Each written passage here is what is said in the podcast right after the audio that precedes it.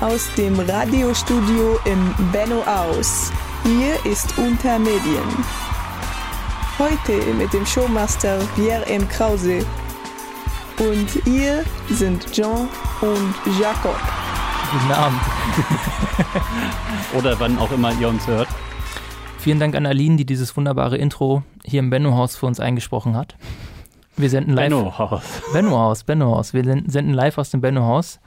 Äh, unsere Stammzuschauer, die alle bisher produzierten Folgen, ganze vier Stück an der Zahl, gesehen haben oder gehört haben, die wissen, dass wir häufiger den Ort unseres ähm, Daseins erwähnen müssen. Das ist das Benno-Haus in Münster. Das Zentrum unseres Universums. Ihr hört uns auf ostviertel.ms und wenn nicht da, dann vielleicht auf iTunes oder Spotify oder podcast.de. So sieht's aus. Und der junge Mann, der dort gerade gesprochen hat, ist Jan. Jean, dachte ich. Jean, genau. Und äh, mein Name ist Jacob. Jaco. Jacques. Eigentlich ja Jacques, oder? Eigentlich, eigentlich Jacques, aber äh, ja. Frère Jacques. Ähm, das, was ihr da gerade schon so ein bisschen gehört habt und eben auch die Begrüßung mit Guten Abend, leitet ein bisschen darauf hin, worüber wir heute mit euch sprechen wollen. Es ist mein Lieblingsthema. Late Night. Vielleicht, du hast dir ein Thema für unseren Podcast ausgesucht. Das ist äh, ja ganz was Neues. Das ist, äh, das ist ein großer Skandal, dass du mir das äh, so subtil, vorwurfsvoll an den Kopf wirfst. Passive Aggression ist meine ja. große Stärke. Du hattest explizit die Aufforderung, die Möglichkeit, selbst ein Thema beizusteuern und bist an deiner eigenen kreativen Inkompetenz gescheitert. Ich fand einfach deinen Vorschlag zu gut. Abgesehen davon wollen wir uns natürlich auch für die kleine Entsch äh, Verspätung entschuldigen. Ähm, Nö, ich mich nicht.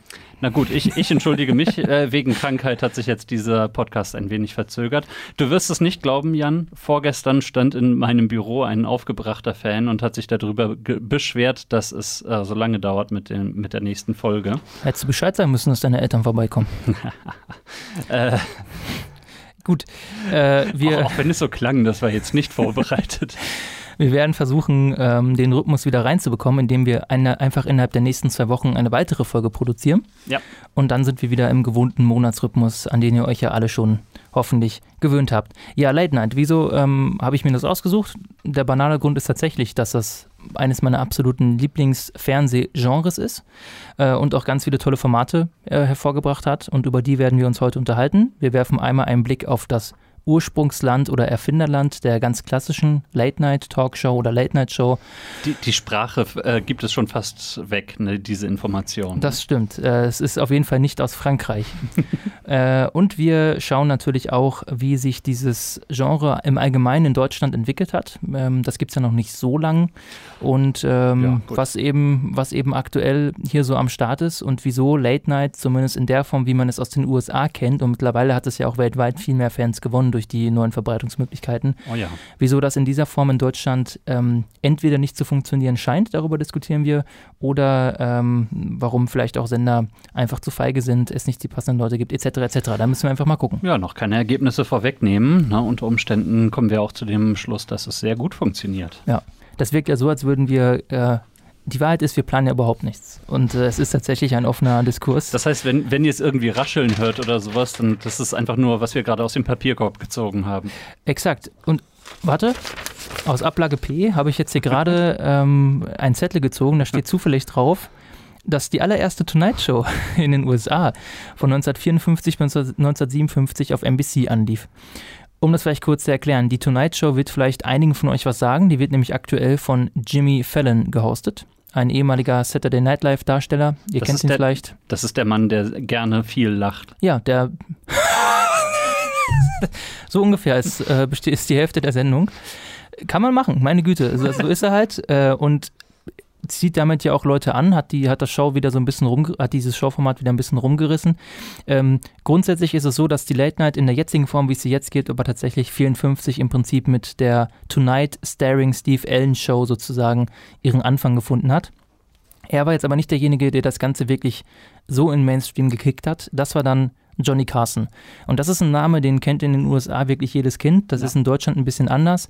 Das liegt daran, dass der, und das ist, man glaubt das eigentlich gar nicht, aber es ist wirklich wahr, dass der von 1962 bis 1992 30 Jahre lang die Tonight Show gehostet hat. Also er war der Moderator dieser Sendung und hat quasi Late Night geprägt wie kein anderer. Ja, wenn, wenn wir es so lange äh, mit Untermedien aushalten, 30 Jahre lang, da steuerst du aber ganz schön aufs Rentenalter zu. Ja, ähm, dann bin ich ähm, Mitte 40. dann komme ich auch in Stimmbruch. Äh, ABC und CBS, also Tonight Show ist bei NBC und ABC und CBS, das sind die beiden anderen der drei großen Sender, ehe dann Fox noch später hinzukam in den USA. Die haben dann in den 60er Jahren erst noch ein bisschen nachgezogen. Das heißt also, ähm, das ganze Format hat im Gegensatz zum deutschen TV-Markt in den USA eine riesige Tradition. Und ähm, ja, was macht äh, Late Night aus? Und jetzt wird es noch mal ein bisschen theoretisch und dann kommen wir aber auch ein bisschen auf die Inhalte. Ähm, grundsätzlich ist es so, wenn wir von Fernsehformaten sprechen, dann ähm, muss man Formate irgendwie definieren können. Also um das nochmal kurz zu erklären, das Genre ist dann eben Late Night und die Formate in diesem Genre, das sind dann eben die einzelnen Sendungen, zum Beispiel sowas wie Neo Magazin Royal. Das ist ein Late-Night-Format, ja. kann man sagen. So, und was macht so ein Format üblicherweise aus? Ähm, man hat in der Regel am Anfang immer ein Stand-up oder ein Monolog, je nachdem, wie man es nennen möchte. Da werden meistens aktuelle Themen satirisch aufbereitet. Ob das jetzt Nachrichten, politische Nachrichten sind oder auch Boulevardthemen, das kommt ein bisschen auf den inhaltlichen Schwerpunkt der Show an. Auf den inhaltlichen Schwerpunkt und was halt gerade so auch passiert. Das stimmt, ja. Ähm, dann gibt es noch so ein paar andere Merkmale. Es gibt häufiger mal einen Sidekick. Es gibt in der Regel einen Schreibtisch, also ein Studio mit einer dunklen Kulisse und dem das Skyline im Hintergrund. Es gibt meistens eine Liveband. Ja. Es gibt ganz häufig ähm, in den meisten Formaten noch immer noch Einspieler. Die können ganz unterschiedlicher Natur sein. Es gibt viel Publikumsinteraktion. Das war mir auch gar nicht so bewusst. Das ist anscheinend auch was mit Johnny Carson so richtig in Mode gekommen. Mhm. Ähm, dass der dann wirklich, ähm, sorry, mit Steve Allen schon, dass der wirklich mhm. im Rahmen der Late Night Show ähm, ins Publikum mal gegangen ist, dass der auch auf der Straße Vox-Pops gemacht hat oh, und sowas. Okay. Also das sind also so Dinge. Auch live oder was? Äh, das, äh, die, die Umfragen nicht live, aber ja. ins Publikum gehen schon. Das ja. kennt ja, man gut, ja auch. Das, dass so einer wie Conan macht das ja immer noch häufig, dass der mal einfach ins Publikum geht äh, und das gab es davor eigentlich nicht in der Form. Ja.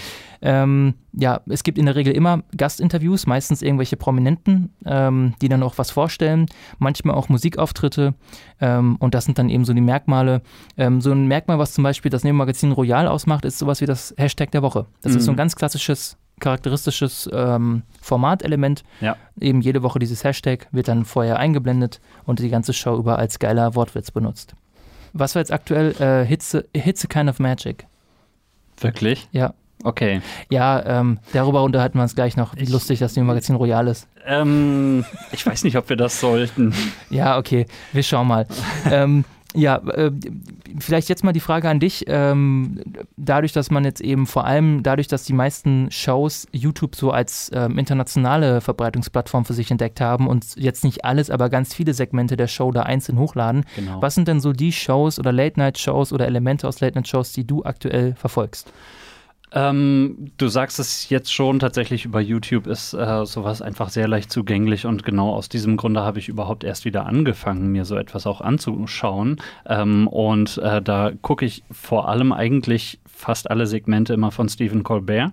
Das mhm. die, äh, die, Late Show, glaube ich. Ne? Das ist die Late Show. Das ist die, die, die, die, Namen, die klingen alle so gleich, dass ich sie nicht richtig auseinanderkriege. Genau. Ähm, also von Stephen Colbert gucke ich mir ähm, ziemlich viel an. Der ist äh, in seinen Monologen halt immer sehr stark eben auch äh, auf die politische Lage ähm, dann fixiert, möchte ich sagen. Und ähm, äh, hat sich auch eine mit der Zeit annehmbare Trump-Parodie angeeignet. Ähm, und ansonsten, was so Einzelclips noch betrifft, gucke ich mir auch ganz gerne Sachen noch von Conan O'Brien an. Mhm. Ja, Late, äh, Late Show äh, ist deswegen der Name auch gut. Man hat jetzt nicht so viele Möglichkeiten, wenn man spät Nacht sendet. Äh, irgendwas mit Nacht ist meistens drin oder ist es spät oder so. Wäre auch komisch, ähm, wenn sie es Early Morning nennen würden. Ne? Das wäre komisch äh, und äh, vermutlich, ich weiß es nicht, aber der Name sollte wahrscheinlich auch ein bisschen so ähnlich wie The Tonight Show klingen.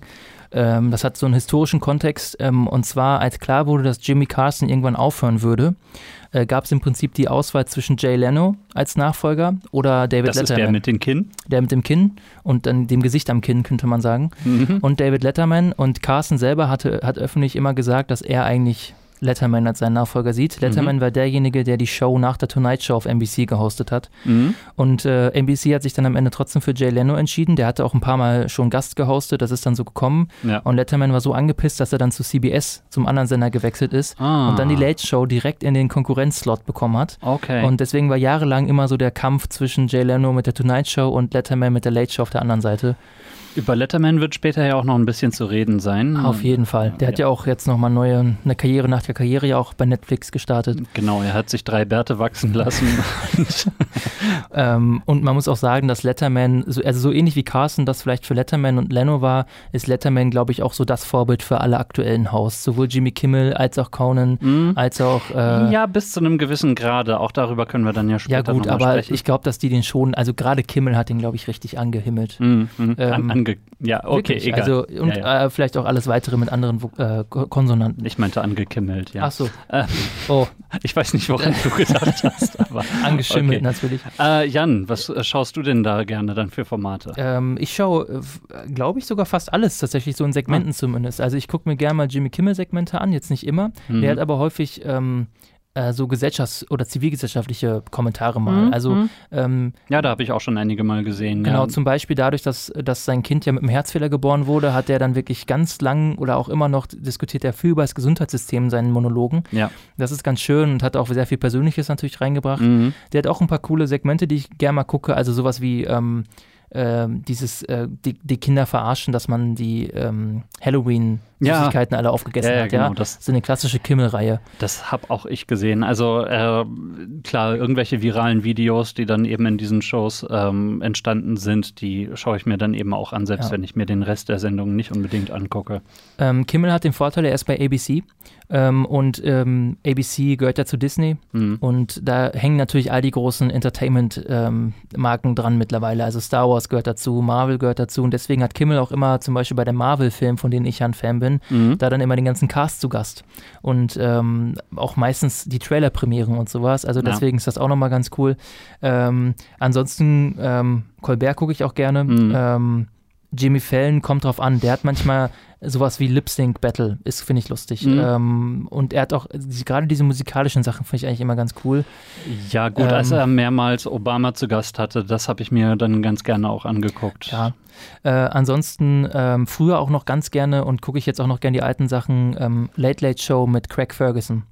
Ah, ja, ja, okay, das, das ist dieser äh, grauhaarige Typ, ne? Ja, der Schotte, mhm. ähm, der meines Erachtens einer der besten Interviewer aller Zeiten ist. Der mhm. hat nie ein Gespräch vorbereitet. Mhm. Der hat sich da nur hingesetzt, hat immer demonstrativ. So, so, wie wir heute. Ja, aber der hat immer demonstrativ seine Karten zerrissen, mhm. weggeschmissen und saß dann so, hat sich zurückgelehnt und hat dann mit den Leuten einfach geredet. Also der hat vor allem auch gerne mit weiblichen Gästen geredet, muss man sagen sagen. Aber die haben auch darauf reagiert. Das ist, du musst das mal angucken. Der hat eine ganz strange Atmosphäre da und hat noch viele geile Inside-Gags mit Secretariat. Mit Roboter noch? Oder? Ja, genau. Ja, oh ja. Okay, also ganz, okay. ganz abgedüst. Der hat dann, glaube ich, so ein komisches History-Talk-Format gemacht. Ganz, also mhm. weiß ich jetzt auch nicht, ist, glaube ich, auch gefloppt. Ähm, und Daily Show gucke ich auch noch manchmal und Conan gucke ich mir vor allem immer gerne die Remotes an. Ne? Also oder die Reise ins Ausland, die er dann auch manchmal macht, wo er ja. so eine Woche weg ist. Ja, ja. Ähm, wo du jetzt aber bei Colbert warst, ähm, ich habe da auch ein Beispiel mit dabei. Mhm. Ähm, das ist nämlich eigentlich ein tolles Beispiel dafür, äh, Colbert im Allgemeinen, wie, wie viel Geduld man auch manchmal haben muss. Also der kam ja von Comedy Central und hat da ja den Colbert Report gemacht. Genau, wo er ja eine komplette genau. Kunstrolle eigentlich äh, gemacht hat. Eigentlich wollte er da mit vor allem äh, den Fox News Moderator äh, Bill O'Reilly ziemlich in die Pfanne hauen, indem er ihn also ziemlich gut parodiert hat eben auch. Ja. Und ähm, als er dann da mit der Late, äh, Late Show angefangen hat, da haben erstmal alle äh, ge gefragt, na, kann das denn wirklich gut gehen? Ja. Und ähm, es war auch erst schwierig, muss man sagen. Also ja. die Show hat ein bisschen, ist ein bisschen eingerostet so gestartet. Ähm, die war noch nicht so eingespielt. Sein Bandleader, ich habe jetzt den Namen wieder vergessen, der ist. Äh, John Baptiste. Danke, der ist sowas von geil. Ja. Ähm, ich finde auch, äh, es gibt übrigens auch den ganzen Titelsong der Late Show auf YouTube, ähm, also den ganzen Song. Das ist einer der geilsten Intro-Songs überhaupt. Noch geiler als unserer Noch vorhin. Noch geiler als unserer vorhin, ja. Nicht zu fassen. Ähm, ich glaube, wie heißt der Humans oder sowas? Humanize? Der hat so ein, irgendwas mit Human im Namen, der Song. Guck den mal nach oder ich reiche ihn noch nach. Ab, abgesehen davon, ne, ich müsste eigentlich äh, aus, aus rechtlichen Gründen noch betonen, dass der Titelsong von Kevin MacLeod war mit dem Titel Honeybee. Dann haben wir das jetzt nämlich auch Danke. abgehandelt. Unter der Creative Commons Lizenz CC BY 2.0, glaube ich, oder? 3. 3.0. Oh, 3.0. Kevin ist abgegradet. Ähm, ja, also Colbert hat dann aber den, äh, also es war quasi Glück im Unglück für ihn, dass Trump Präsident geworden ist. Und seit Trump Präsident geworden ist, hat er wirklich komplett auf diesen politischen Anfangsmonolog umgestellt. Das war am Anfang nämlich noch anders. Und ähm, das zieht seitdem. Und Ja. er ist wirklich auch teilweise in den Quoten dadurch wirklich krass nach vorn gerückt und die Leute sehen sich einfach danach, dass einer sich da hinstellt und Trump, das machen ja alle irgendwie, Ja. aber er macht es ganz gezielt, Trump da so ein bisschen auseinander nimmt. Ähm, Also, wo, wo du sagst Glück im Unglück, also so, so ein bisschen hieß es ja die ganze Zeit, also für die Unterhaltungsindustrie ist es natürlich ein Glücksfall, Ja. äh, dass Trump Präsident geworden ist. Ähm, gut, aber ich denke mal, sie hätten vielleicht auch was gefunden mit Präsidentin Clinton. Vermutlich schon. Ähm, man muss sagen, äh, Colbert als Typ hat dann auch immer besser funktioniert. Er ist ja ähm, ein ganz gläubiger Katholik, muss Mhm. man sagen. Ähm, er ist ein extremer äh, Lord of the Rings-Fan. Ja. Das sind eigentlich so die Defining Character.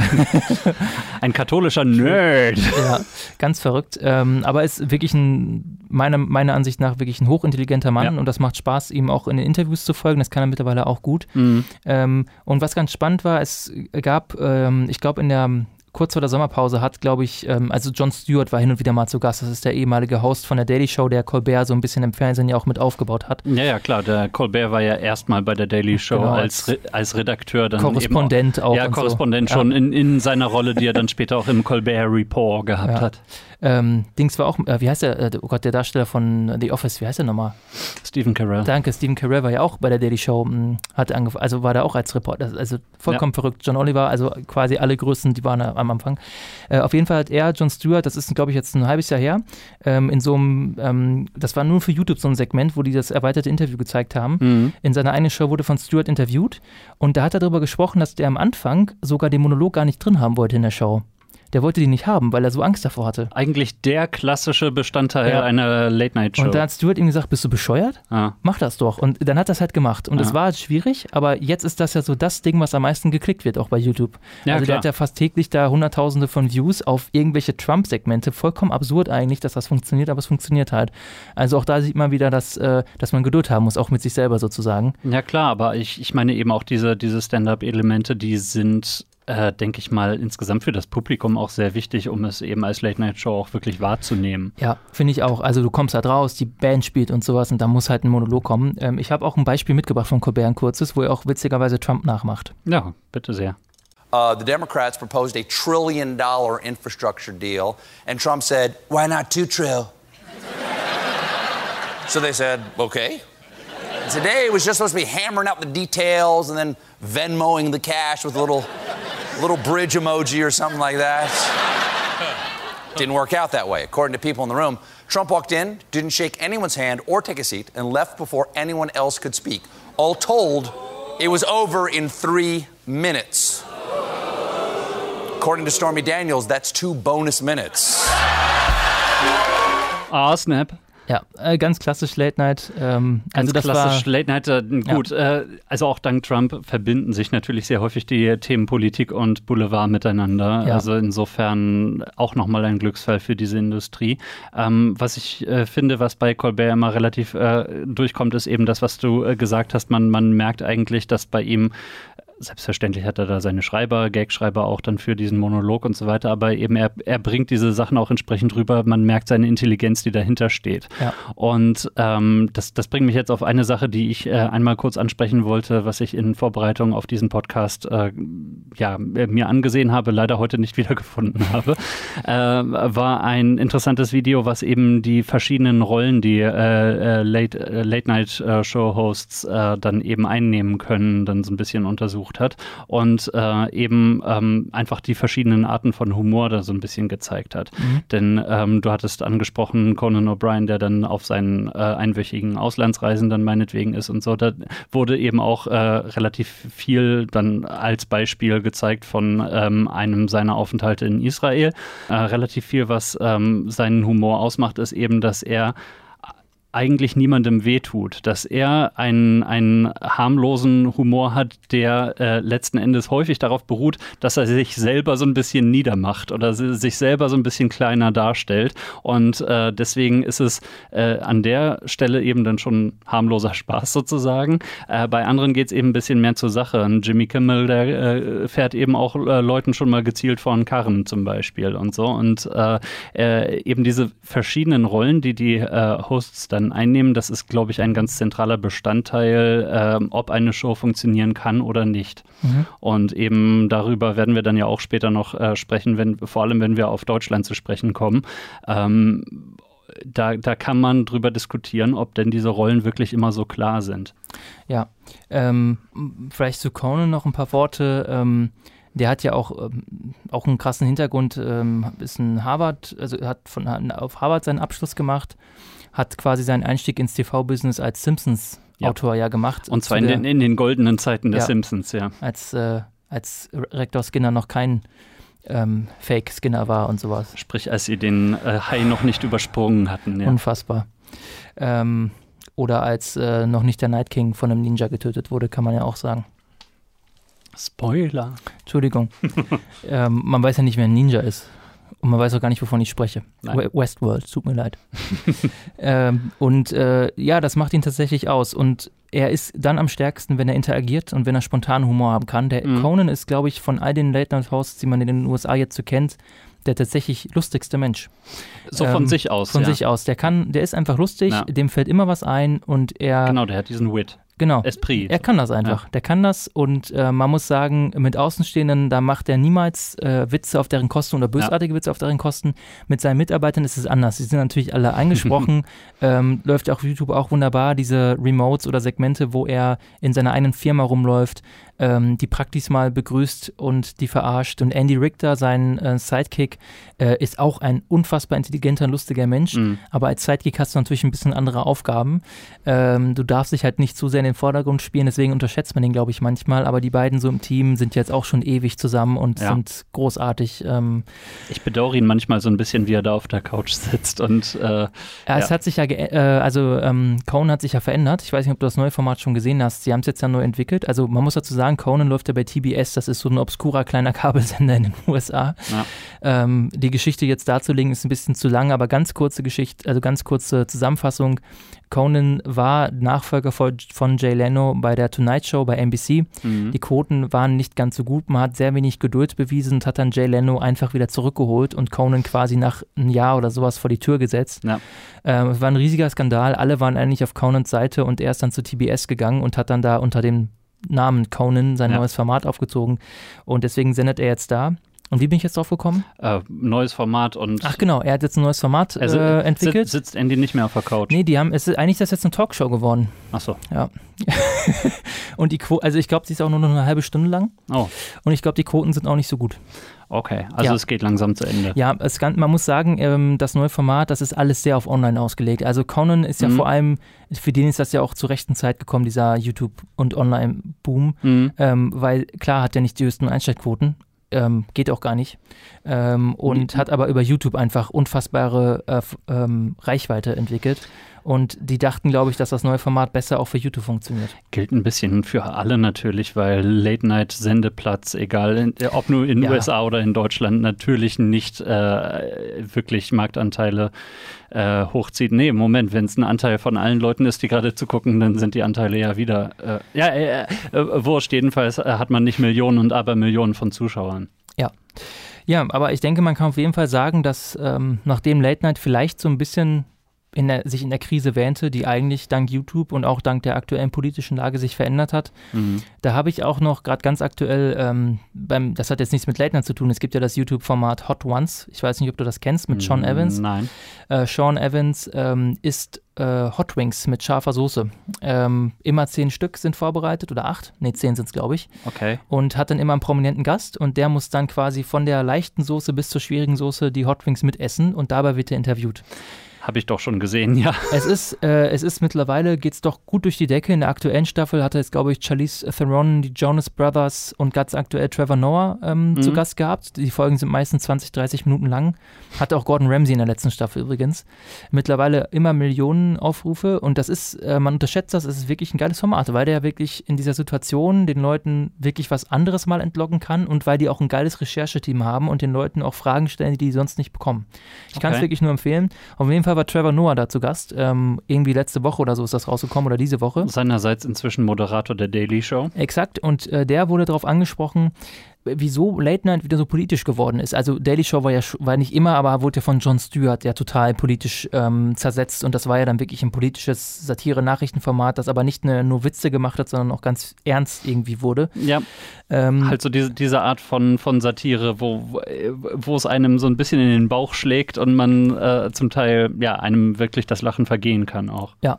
Und ähm, Trevor Noah hat gesagt, das liegt daran, dass ähm, die Politik jetzt zu den Leuten quasi gekommen ist. Und das stimmt irgendwie. Ähm, wenn man sich anguckt, äh, Comedians, er hat dann, glaube ich, auch Ricky Gervais als Beispiel genannt, mhm. der von sich aus eigentlich auch früher immer gesagt hat, er macht nichts zur Politik oder er will das nicht. Der macht mittlerweile auch häufiger mal ähm, politische Inhalte in, sein, in seinem Stand-up. Ich glaube auch in seinem neuen Programm auf Netflix, Humanity heißt das. Ähm, ich mache jetzt unglaublich viel Werbung, aber ist mir jetzt egal. Äh, da hat er auch ein, ein paar Segmente dabei. Ähm, und das man, stimmt man tatsächlich. kommt nicht dran vorbei irgendwie. Ja, man ne? kommt nicht dran vorbei. Die Politik fängt auf einmal an, quasi jeden Menschen zu berühren. Und ja. in dem Moment wird es dann auch relevant für solche Arten von Shows. Und man erlebt es, zumindest erlebe ich es bei mir selber. Und das war, glaube ich, auch das, was die Daily Show so ausgemacht hat, noch unter Jon Stewart, noch mehr als jetzt. Ja. Ähm, dass man ähm, so ein bisschen so einen Anker der Vernunft irgendwie braucht. Also irgendwie einen, ähm, prominent, prominentes Gesicht, ein Format, eine Sendung, was, was weiß ich was, das einem so ein bisschen die eigene Sichtweise nochmal ähm, vergewissert oder nochmal zurückspiegelt und sagt, mhm. ja, das ist schon richtig und du bist nicht verrückt, sondern irgendwie ist die Welt gerade verrückt. Und das Ganze aber mit guten Punchlines und gut aufgemacht einfach aufbereitet. Ich glaube, das ist das, wonach ja. man sich dann so ein bisschen sehnt. Ich wollte gerade sagen, das, was du gerade gesagt hast, minus die Punchlines, das sind im Prinzip die Nachrichtensender in den USA. Ja. Äh, die, die, die, äh, die, die äh, Zuschauer eigentlich nur noch in dem bestärken, was sie ohnehin schon denken. Und äh, ich denke, na, da, da können wir ja gleich auch nochmal drüber reden, dass das ja eben, äh, denke ich mal, für viele Leute alleine dadurch schon zu einer ähm, echt merkwürdigen Alternative zu Nachrichten geworden ist. Ja. Gut, ähm, ich würde aber sagen, dass wir dann vielleicht jetzt mal den Sprung über den großen Teich wagen. Genau, denn ungefähr alle, die nichts mit Late Night Show in den USA zu tun haben, sind jetzt schon wieder ausgeschaltet. Ja, Audience Flow ist uns auch egal. Jetzt müsst ihr einschalten. Hallo, hört ihr uns? Aus dem Benno-Haus. Benno-Haus. Wunderbar. Ja, Late Night in Deutschland. Ähm, ich habe ja dir gerade schon in unserem ausführlichen Vorgespräch äh, vor. Du meinst in, in, in, unseren wöchentlichen Redaktionssitzungen? Exakt, warte mal. So, da ist das Blatt. Äh, da steht jetzt zufällig drauf, welche Sendungen es aktuell gibt, die man so als Late-Night-Show bezeichnen könnte. Ja. Und ihr werdet gleich äh, schon einen Unterschied bemerken. Ähm, also aktuell ist jetzt für mich Late-Night Neo Magazin Royal im ja, ZDF. Auf jeden Fall, ja. Kennt man. Äh, die Pierre M. Krause Show bei, im Südwestrundfunk. Über die wird zu sprechen sein. Dann haben wir Late Night Berlin. Ja. Ein ähm, noch frisches Format. Ja, ziemlich frisch. Gibt es gerade mal ein Jahr. Ist äh, kürzer sogar, denke ich. Äh, 12. März 2018. Mein Gott, auch, ich werde echt so ich alt. Ich war auch schockiert. Äh, wie dem auch sei. Also es ist mäßig angelaufen, aber ja. Mhm. Ähm, dann gibt es noch, das kannten wir beide nicht, vorher Ringelstädter. Das ist im Bayerischen Rundfunk. Das wird produziert von den Macherinnen und Machern der ORF Late Night Willkommen Österreich. Ja. Ich habe da mal reinguckt, das ist, war ganz gut. Meinetwegen, aber ja. ich meine, da haben wir es. Wir haben, äh, wir haben ZDF Neo, wir haben äh, SWR, wir haben BR. Ähm, Pro 7. Ja, gut, ja. meinetwegen Pro 7, ja, aber es sind jetzt eben nicht Deutschlands größte Sender, auf denen täglich eine ah, Late-Night-Show Hallo, Neo Magazin Royal läuft auch im ZDF, im Hauptprogramm, ja, um Mitternacht. Okay. Ja, äh, und äh, nicht zu vergessen, die Heute-Show, das ist jetzt nicht klassisch Late Night, ja. ist die Daily Show in den USA aber auch nicht. Und Heute-Show ist ganz klar eine Daily Show-Kopie. Auf jeden Fall. Nur, dass die eben nicht daily läuft, sondern nur wöchentlich. Und das ist auch so der zentrale Unterschied, denn die ganzen ja. Shows in den USA, das habe ich auch gerade bei der Formataufzählung vergessen, was ist so ein Merkmal, dass die fast täglich laufen. Ja. Zumindest werktags äh, oder Montag bis Freitags oder Montag bis Donnerstag sind die eigentlich immer zu sehen. Und das ist in Deutschland eben anders. Seit es Harald Schmidt und äh, zuletzt TV Total nicht mehr gibt, haben wir keine tägliche oder wochentägliche, nee, werktägliche, wie auch immer, ja. ähm, Late-Night-Show mehr. Mhm. Ja, schade. Ähm, wir können ja einfach mal äh, damit wieder anfangen. Was von diesen, ähm, gut, Ringestatter jetzt nicht, aber von den verbliebenen vier Formaten guckst du denn? Ähm, da will ich ehrlich sein, nichts. Also äh, keines dieser Formate interessiert mich. Ich ähm, muss sagen, ich persönlich habe auch ähm, ein gewisses Problem, ein, ein, ein, persönliches Problem mit Jan Böhmermann. Ähm, das heißt, ähm, ja, also ist es halt so, die, die Grenzen des Witzigen sind für mich naja, was heißt überschritten? Nein, sie sind andere als die, die äh, Jan Böhmermann so zieht. Und ähm, das, das mag dann alles große Fernsehkunst sein und äh, das ganze Büro unterhält sich darüber, aber hat mich bisher kalt gelassen. Also ich gucke mir nichts an und ich habe mir in ähm, Vorbereitung auf diesen Podcast also äh, die Pierre M. Krause Show ein wenig reingezwungen. War das nicht sogar, habe ich das nicht letztes Mal auch als deine Hausaufgabe sogar formuliert? Nicht, nicht nur als meine, sondern äh, als die für alle Hörerinnen und Hörer. Ah, okay. Ich hoffe, ihr habt sie gemacht, denn es wird einen Test geben. Also wenn ihr alle fünf zugeguckt habt, dann haben sich die Quoten ja fast verdoppelt. Da hat man im SWR die Sektkorten knallen gehört. Ähm, also ich oh, prima, prima, das sind diese, diese äh, Untermedienhörer, die wir dazu bekommen haben. Herrlich. Ich gucke selber ähm, jetzt auch nichts richtig regelmäßig, aber ja. ähm, ich behaupte mal, ich bekomme am meisten mit äh, von Neo Magazin Royal. Ich meine, ähm, wir, wir, haben sowieso schon etabliert, ja. dass du äh, mehr fernsiehst als ich und äh, also ich höchstens in Mediatheken mal. Aber ja, genau, das ist ja. zum Beispiel, gerade in der Mediathek ist das Neo Magazin Royal ja ein, ein ziemlicher Renner. Ja, ähm, wenn man da jetzt einmal so ein bisschen Kenndaten, die haben wir ja immer auch, das ist ja unser Bildungsauftrag, den wir uns selbst gegeben haben. Also Neo Magazin Royal läuft seit äh, 31. Oktober 2013, also damals noch ja. als Neo Magazin, ja. ohne das, äh, den königlichen Appendix. Da war es noch sehr republikanisch. Ähm, läuft immer donnerstags 22.15 bei ZDF Neo, also gestern Abend, wir nehmen jetzt am Freitag auf, lief die aktuelle Ausgabe mit mhm. Rezo übrigens, habe ich auch geguckt, ganz. Äh, ich habe zumindest was dazu gelesen, ja. ja. Und, er, er, äh, er will wieder seine Identität zurück. Und dann haben wir noch von Freitag auf Samstag immer um 0 Uhr, das ist dann eigentlich schon Samstag, läuft es dann noch mal im ZDF-Hauptprogramm aktuell. Ach so, so spät, deswegen ist es komplett an ja, mir vorbeigegangen. Das ist, ist natürlich äh, eine Witzzeit. Ja. Äh, Im Moment gibt es 151 Folgen äh, und in der Regel Marktanteil so zwischen 1 und 2 Prozent. Ähm, in, der Gesamt, ähm, in der Gesamtzuschauerschaft, in der Zielgruppe noch mal ein bisschen höher meistens. Das sind dann in Zahlen so zwischen 0,4 0,5 Millionen. Das ist jetzt von mir grob überschlagen. Da gibt es auch schon mal Ausreißer nach oben. Ich glaube, der Quotenrekord sind 2,8 Prozent wahrscheinlich irgendwie nach dieser Erdogan-Geschichte oder so. so. Oder vielleicht sogar Vera-Fake, ich bin mir jetzt nicht sicher. Irgendwas war auf jeden Fall krass. Mhm. Ähm, ja, vielleicht mal, also ich habe auch ein Beispiel mit, ein Stand-up-Beispiel, das mhm. ich sogar gar nicht schlecht finde. Ich kann ja mal kurz sagen, als ich damals zum allerersten Mal, das war auch noch relativ am Anfang, das war aber schon Neo Magazin Royal da, als ich da mal reingeschaltet habe und den Anfangsmonolog von Böhmermann gehört habe, ich habe das schon häufiger erzählt, da dachte ich, dass das, ähm, dass das ähm, irgendwie eine Satire ist auf Stand-up. Das war so schlecht. Die, also die, die das war schlecht geschrieben und es war so grottenschlecht vorgetragen. Und ich dachte wirklich, der, der nimmt das Format als solches hoch. Und dann habe ich festgestellt, nein, das sollte jetzt ein Stand-up sein. Und ich, ich bin wirklich, ich bin ja beim, was Humor angeht, würde ich mal behaupten, super breit aufgestellt. Ich mag fast alles. Ja. Es ist scheißegal, ob das irgendein Billo-Scheiß ist äh, oder ob es ein, ob's, äh, äh, ob das irgendeine satirische, ist mir alles egal. Das kann, Aber, ich, kann ich bestätigen nach unseren vielen Gesprächen im Büro, ja. Aber das, da war ich wirklich, ich war wirklich baff, dass das ernst gemeint war. Ja. Und seitdem hat sich, hat sich an meiner Einstellung dem gegenüber kaum was verändert. Wenn ich das mal sehe, finde ich es meistens auch grottenschlecht. Und ich glaube, es liegt wirklich daran, dass, dass das auch schlecht geschrieben ist. Ja. Ähm, und es liegt also aber, das muss man nämlich sagen, diese ja. amerikanischen Hosts, die wir da äh, aufgezählt haben. Ja. Ich habe das bei Colbert äh, kurz angerissen die haben mit das Beste an Comedy-Autoren, was man in, in den USA finden kann. Ja, und auch da ist nicht alles krass. Man muss sagen, es ist aber täglich. Das ja. ist mal, und ich finde vor allem dieses, die haben eine Woche Zeit. Ja. Und es fühlt sich immer so, es ist so der, es ist wie TV Total. Mhm. Und wir wissen alle, dass TV Total jetzt nicht äh, berühmt war für seinen Stand-up. Nee, das, das breiteste Grinsen hatte Raab immer ja. selber im Gesicht. Zumindest TV Total hatte noch dieses, diesen Unique Selling Point. Das war früher dann noch viel stärker. Deswegen hieß es übrigens TV Total, weil die ganz viele TV-Ausschnitte gezeigt haben. Das war natürlich immer gut. Und das ist in den letzten Jahren dann hat das stark abgenommen. Die haben ja früher studentische Hilfskräfte besch beschäftigt sozusagen, die ja nichts anderes gemacht haben, als die Sendungen zu gucken und dann zu cutten. Damit Stefan Raab dann hinterher sagen konnte, ja, und dann habe ich noch gesehen. Ja. Ähm, ich habe jetzt aber mal einen aktuellen, relativ aktuellen Stand-up von äh, Böhmermann mitgebracht. Da hör, hören wir mal rein. Den mhm. fand ich auch gar nicht so schlecht, aber der drückt auch ganz, ich finde, der spiegelt ganz toll wieder, wie Böhmermann eigentlich gerade so, wie der ist sozusagen und warum das auch vielleicht schwierig ist, sowas massenkompatibel zu machen. Meine Damen und Herren, ich muss leider die gute Stimmung ein bisschen runterziehen. Tausende Menschen sind allein in diesem Jahr schon bei der Flucht von Afrika nach Europa im Mittelmeer ertrunken. Erst vor wenigen Tagen ein Boot mit 900 Flüchtlingen ist gekentert. Und ich weiß, wie es Ihnen geht. Es geht Ihnen wahrscheinlich ähnlich wie uns. Wir denken an nichts anderes. Hoffentlich liegen während unseres Sommerurlaubs auf Mallorca keine Leichen am Strand. Das ist das, was wir, was wir Deutschen zurzeit. Wir müssen uns das Problem wirklich ins Bewusstsein holen. Und das ist gerade das, was uns Deutsche vor allen Dingen am meisten umtreibt zurzeit. Auch bei Pegida in Dresden ist es das Thema Nummer, Nummer eins. Man ist fassungslos und entsetzt. Das gibt's ja gar nicht. Jetzt trinkt uns der Neger auch noch das Mittelmeer leer.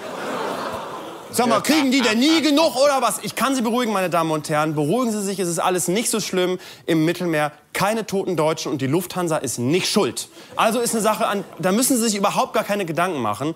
Sie können sich ganz entspannt ins Bett legen, es ist kein Problem. Was Sie betrifft, wir wollten eigentlich, liebe Zuschauer, ich sage das ganz ehrlich, wir wollten Sie diese Woche aufrütteln, wir wollten Sie betroffen machen, weil wir Haltung zeigen wollten. Wie die Kollegen von Neues aus der Anstalt mal so ein bisschen einen Chor mit Bootsflüchtlingen hier ins Studio stellen, aber leider alle tot. Geht nicht sind alle, sterben alle. Das ist doch nicht so aktuell, wie ich dachte. Entschuldigung, da war auch noch äh, Cohen im Hintergrund zu hören. Äh, es ist wahrscheinlich schon ein paar Jahre her. Zumal er Neues aus der Anstalt gesagt hat, das heißt ja auch nicht mehr so. Ja.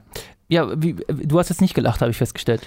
Äh, nee, also ich habe relativ ähm, schnell festgestellt, okay, nee, es bestätigt auch wieder, was, äh, was ich darüber gedacht habe.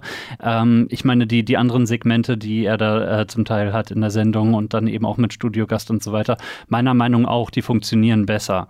Ähm, du hast es gesagt, der Monolog kam dir anfangs äh, vor wie eine Satire auf das Format.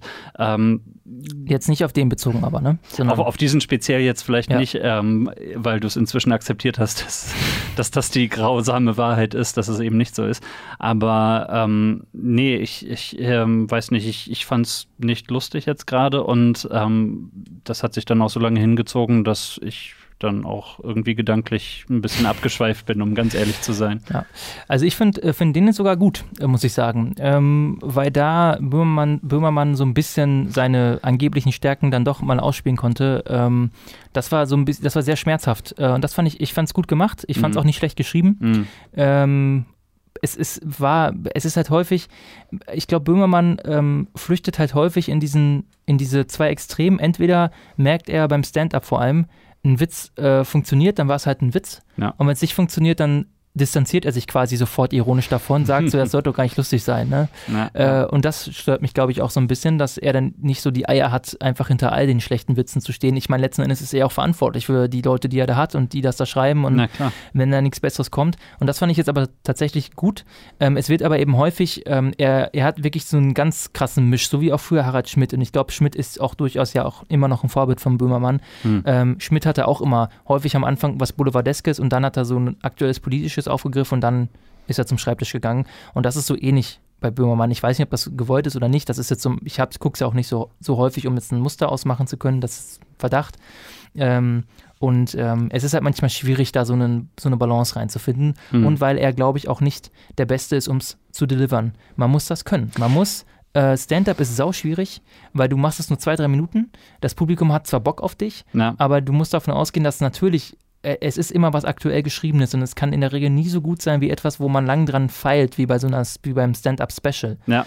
Und deswegen ähm, muss zumindest auch der Host dazu in der Lage sein, das vom Timing her vom Tempo her, das alles rüberzubringen. Und Böhmermann ist richtig schlecht darin. Ah, ich weiß nicht, ich fand das in diesem Ausschnitt eigentlich. Da war es gut, ja. Ja, ja da, da, fand ja. ich es ganz, ganz gelungen. Ähm, ansonsten gebe ich dir durchaus recht. Ähm, aber ich meine, der Extremfall ist dann natürlich irgendwie so ein Stefan Raab, der das erste Mal die Witze sieht, wenn er sie schon in die Kamera ja. spricht und von der Karte abliest. Ich muss, bei, ich muss wirklich sagen, bei Raab war es. Ähm, man hat man ihm nicht mehr übel genommen. Äh, das war halt das so gehörte sein, dazu. Es gehörte dazu. Dem ja. war das halt egal. Und ich, ich fand es besonders dann geil, wenn er den Witz dann gelesen hat und selber plötzlich echt lachen musste. Mhm. Ja, dann ist das halt mal so. Ja, genau. Ja. Und dann war er trotzdem der Einzige, der ja. gelacht hat, weil das Publikum es nicht kapiert hat.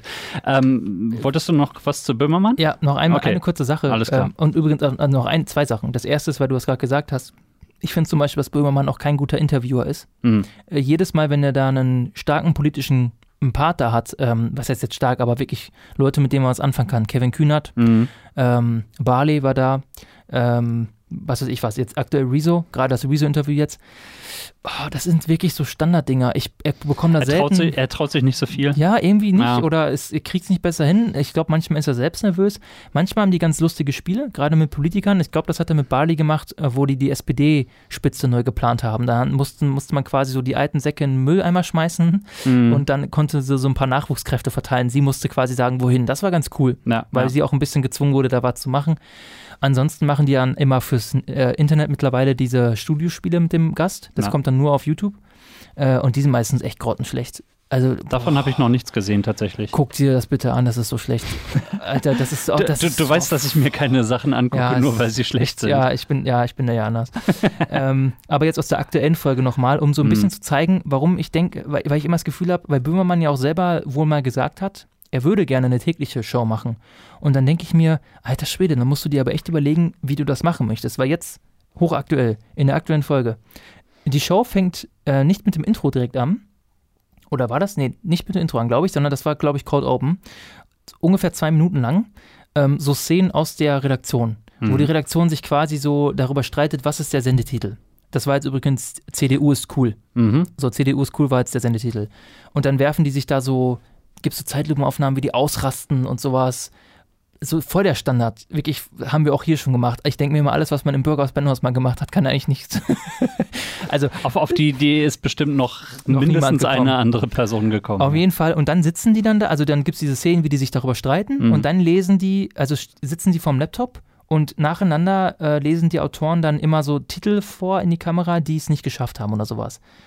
Ich habe jetzt keinen, ehrlich gesagt, keinen mehr mitgebracht. Das war so unfassbar unlustig. Also es war Mhm. auch nicht auf dieser ironischen Ebene oder wir wissen, es ist scheiße. Es war einfach nicht gut. Ja. Und das waren zwei Minuten und dann ging die Sendung los. Und ich dachte mir so, wer ist, wer ist auf die Idee für dieses Segment gekommen? Was, was, war der, was war das jetzt? Es war einfach schlecht. Äh, und es ist natürlich, ich weiß, es ist alles individuell, es ist subjektiv, aber das war wirklich, da habe ich wirklich gedacht, und das Team so eine tägliche Late Night stemmen? Mm, Na gut, also in, de, in dem Moment, wo er täglich wäre, Ja. äh, würde es natürlich auch personellen Zuwachs geben können. Aber es fand ich irgendwie, ich fand es wirklich schlecht. Mhm. Gut, auch bei, ich weiß, auch bei Harald Schmidt waren viele Scheißwitze dabei, aber er konnte sie wenigstens so vortragen, dass man sich dachte, es ist trotzdem lustig. Können, können wir Schmidt noch ein bisschen vertagen? Ja, Denn, vertagen wir noch, du, du, du hast mir mehr als eine Steilvorlage gegeben, Ja, um zu Pierre M. Krause überzuleiten. Äh, denn Pierre M. Krause ist der nächste äh, ja, Late-Night-Show-Host, von dem du vorhin gesprochen hast. Und äh, dem äh, Monolog von äh, Jan Böhmermann und äh, vielleicht auch eben diesem Geistreichen von Stephen Colbert von vorhin setze ich jetzt dann einen Ausschnitt von Pierre M. Krause entgegen. Aber wenn Sie mal auf die ISS kommen, auf die internationale äh, Raumstation, dann vergessen Sie nicht, sich danach die Hände zu desinfizieren. Weil die ganze Milchstraße ist ob dieser Meldung sauer. Auf der ISS gibt es Mikroben. Die Astronauten sind in Gefahr. Die ISS ist voller Mikroben und Bakterien. Das ist äh, unvorstellbar. Ne? Es wurden sofort Maßnahmen ergriffen. Man hat die Putzfrau der ISS fristlos gefeuert. Ja, außerdem wurde das Weltraumtraining ergänzt. Astronauten müssen in Zukunft zur Abhärtung für drei Wochen in eine durchschnittliche Studenten-WG. Ich musste echt, echt anfangen zu lachen. Mein, mein, meine Damen und Herren, Pierre M. Krause, äh, ich weiß nicht, ob, ob, ob du dir was vorbereitet hattest, was du äh, dazu jetzt gerne mal einbringen möchtest, aber ich dachte, dieser Teil, der muss echt am Anfang stehen. Holy shit, ich hatte auch, ein, ich spiele meinen Ausschnitt jetzt aus dem Stand-Up von ihm nicht ab. Ja, Ähm, dann wird es auch so langsam nicht mehr Zitatrecht. Ja, also bevor ich, äh, ich habe was mitgebracht von Heinz Strunk, äh, bevor ich das aber abspiele, ähm, nochmal kurz eine Anmerkung. Ich glaube, Pierre M. Krause hat auch ähm, ein, ein technisches Problem. Und zwar, dass äh, die Show wird, es werden, glaube ich, immer zwei Folgen nacheinander produziert. Hm. Und ähm, ich glaube auch mit ein bisschen Abstand zum Ausstrahlungstermin. Ich glaube, er kann deswegen auch nur schwierig aktu tagesaktuell werden. Ja, es sind dann halt Internetmeldungen. Also jetzt in, in diesen Ausgaben, die ich gesehen habe, hat er dann maßgeblich Internetmeldungen ähm, dann ja verwurstet, die halt auch nicht wirklich irgendwie tagesaktuellen Bezug haben mussten. Und Ja. deswegen, ja. Also er, ähm, äh, er macht auch häufiger mal regionale Sachen, so Schwabenland und so, SWR, das passt schon, aber es ist deswegen schon auch eine super eingeschränkte Zielgruppe. Und ähm, es ist wirklich, also der Monolog ist wirklich ganz schwer. Ganz schwer auszuhalten Ja. für mich. Das ist, Aber das müssen wir vielleicht dazu sagen, er läuft schon seit Ewigkeiten auf dem Südwestrundfunk, ist es nicht zu fassen. seit 2005, Ja. äh, ja, ähm, seit 567 Folgen hat das ganze Format mittlerweile. Ich dachte erst, es ist ein Witz, dass er damit begonnen hat. Äh, Willkommen zu Folge 500 noch was. Aber nein, es ist, es ist wahr. Ja. Ähm, die Show läuft übrigens äh, immer dienstags um entweder halb zwölf oder auch um kurz vor halb zwölf. Ich kann kein Muster erkennen. Manchmal ist es 23, 25, manchmal 23, 30. Orientiert sich vielleicht am entsprechenden Programm. Ja, ob irgendwie im SWR noch einen, weiß ich nicht, ob Kretschmann noch eine Rede hält oder sowas.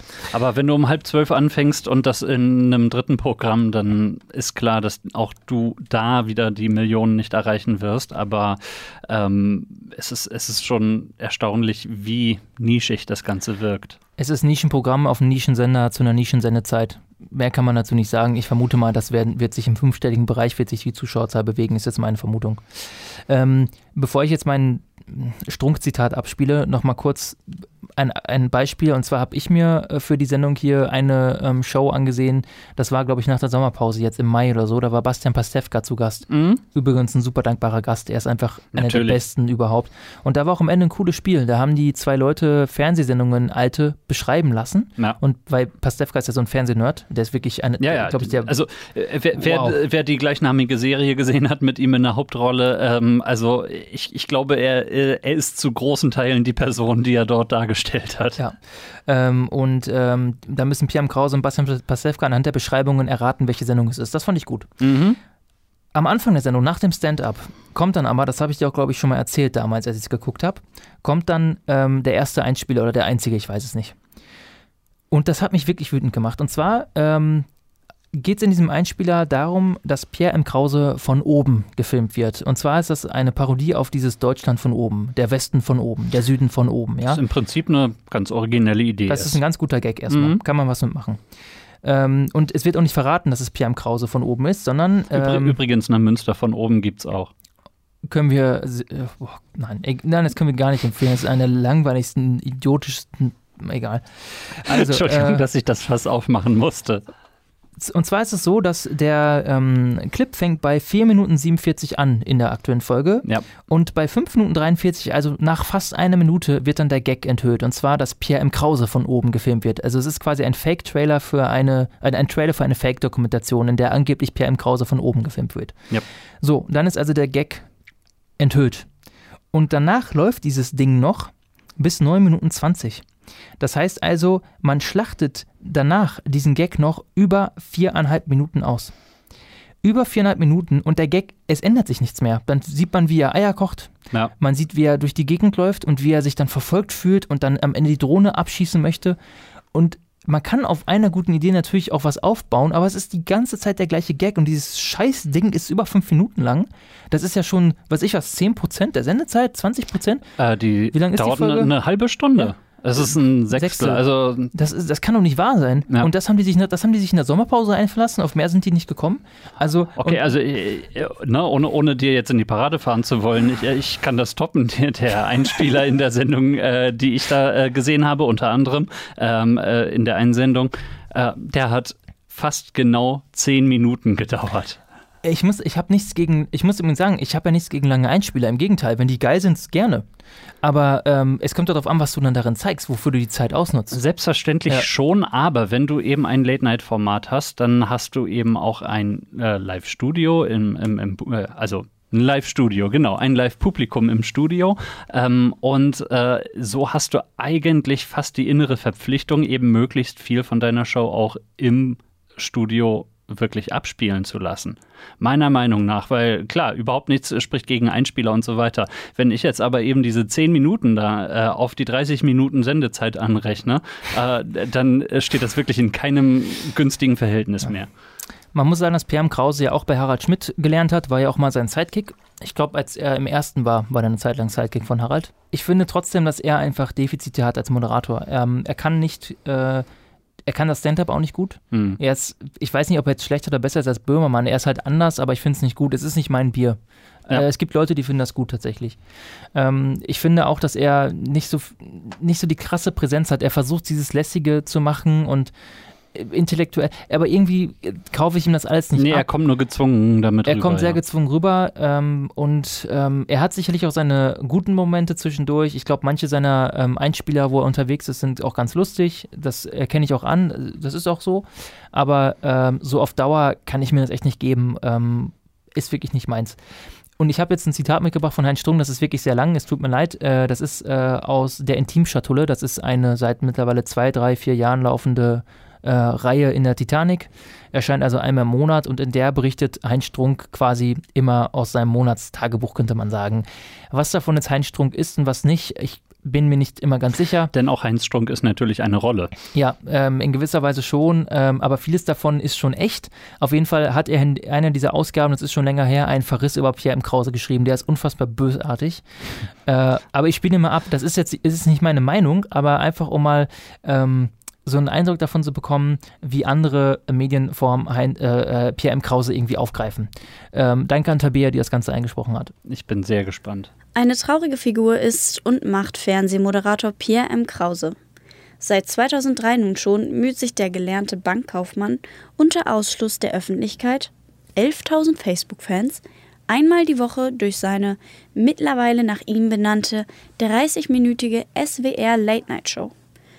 Mir ist tatsächlich noch niemals irgendwann jemand begegnet, der über Pierre M. Krause und oder seine Show gesprochen hat. Hast du gestern zufällig die Pierre M. Krause Show geguckt? Hä? Nicht mal gelästert wird über ihn. Einfach vollkommen egal. Die Sendung wirkt, als ob ein einziger, mäßig talentierter, schlecht bezahlter Gagschreiber, Pierre M. Krause selbst, den Eingangs-Stand-up schriebe, dazu sämtliche Witze, Rubriken, Einspielfilme plus Briefing, Auszug Gästeliste, Marshut, Claudia Kleinert, Hazelbrucker, Onkel Fisch, Oliver Polak, Michaela Schäfer und, und, und, oder, oder, oder. Ich wurde auch mal angefragt, 250 Euro Gage und war über die Einladung so beleidigt, dass ich noch nicht mal abgesagt habe. Für einen Late-Night-Moderator hat Per M. Krause zudem ein sehr unvorteilhaftes Äußeres. Riesiger, seltsam vermorfter Kopf auf schmächtigen, dürren Körper. Typ Kindergreis. Leider. Ach je, kommt mal wieder alles zusammen? Der arme Junge. Vielleicht sind die Produktionskosten so unverschämt niedrig, dass sich die Sendung trotz Mauerquote gerade ebenso rechnet.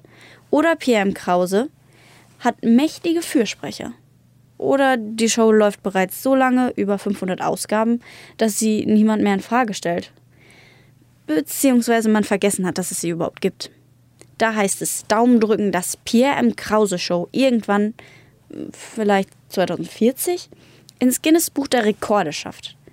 Als die am längsten laufende Late-Night-Show der Welt. Oder so. Jetzt weiß ich auch, warum du gesagt hast, dass es jetzt nicht notwendigerweise deine Meinung reflektiert. Ja, also ich finde, alles, was er übers Äußere sagt, ist genau meine Meinung, aber. Stimmt, die, die Teile, wo er wirklich beleidigend wird, die teilst du. ja, ähm, es ist schon sehr gemein, Ja. ähm, aber es ist tatsächlich einiges Wahres dran. Ähm, ich, find, ich fand äh, diesen Abschnitt vor allem, es ist so belanglos. Es ist einfach, er sendet quasi unter Ausschluss der Öffentlichkeit. Ja. Ähm, kein Mensch redet darüber. Es hat keinen Impact whatsoever. Es Ja. ist einfach vollkommen egal.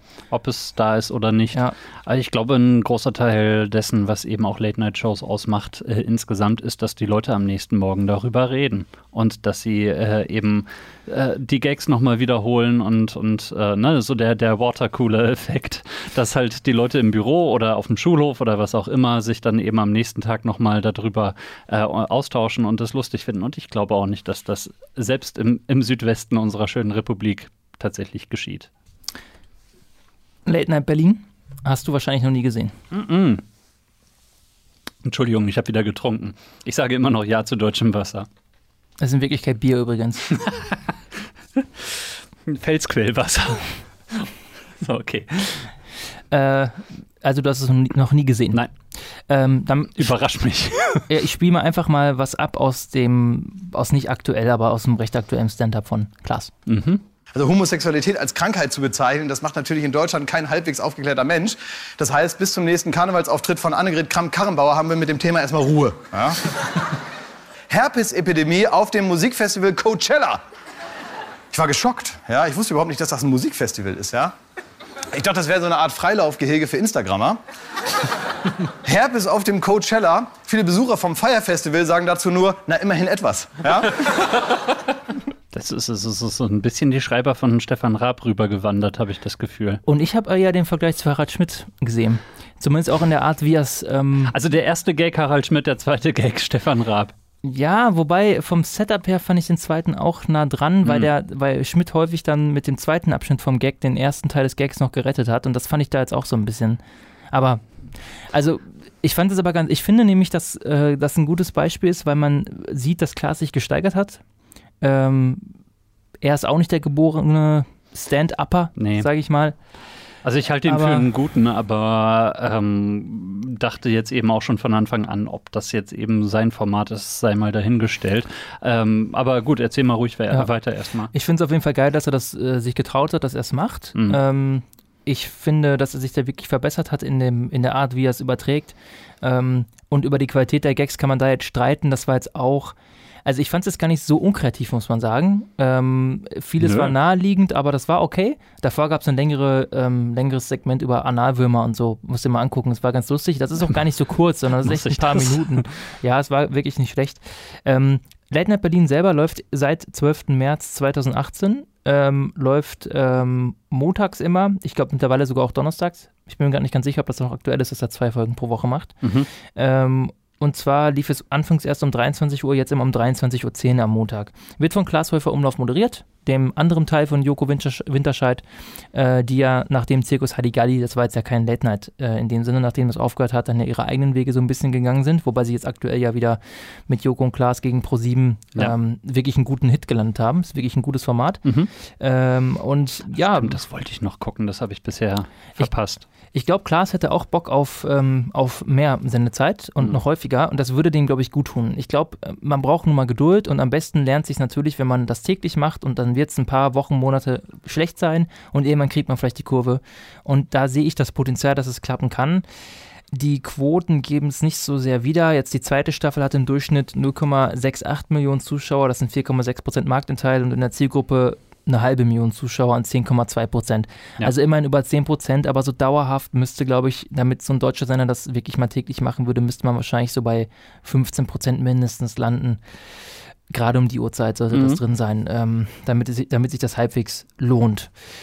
Ja, ansonsten ist das wirklich aber sehr klassisch. Also es ist, ähm, du hast das Stand-Up, du hast den Sidekick, den super unlustigen, äh, Gott, den kennt man schon aus den anderen Joko und Klaas-Formaten. Ich komme Ja. komm grad nicht auf den Namen, der mit der Brille, Ja, Florian. ja, ja, ja, ich weiß nicht mehr. Nee, Florian Will- Will, das ist ja der von Ne- Neo und bei Rocket Beans, wer ist denn der da? Es ist, der ist so unlustig. Der, Hm. ist, der hat auch so eine ganz arrogante, schleimige Art. Und ich weiß, es ist oberflächlich, aber Fernsehen ist nun mal oberflächlich. Ich guck's mir nur an.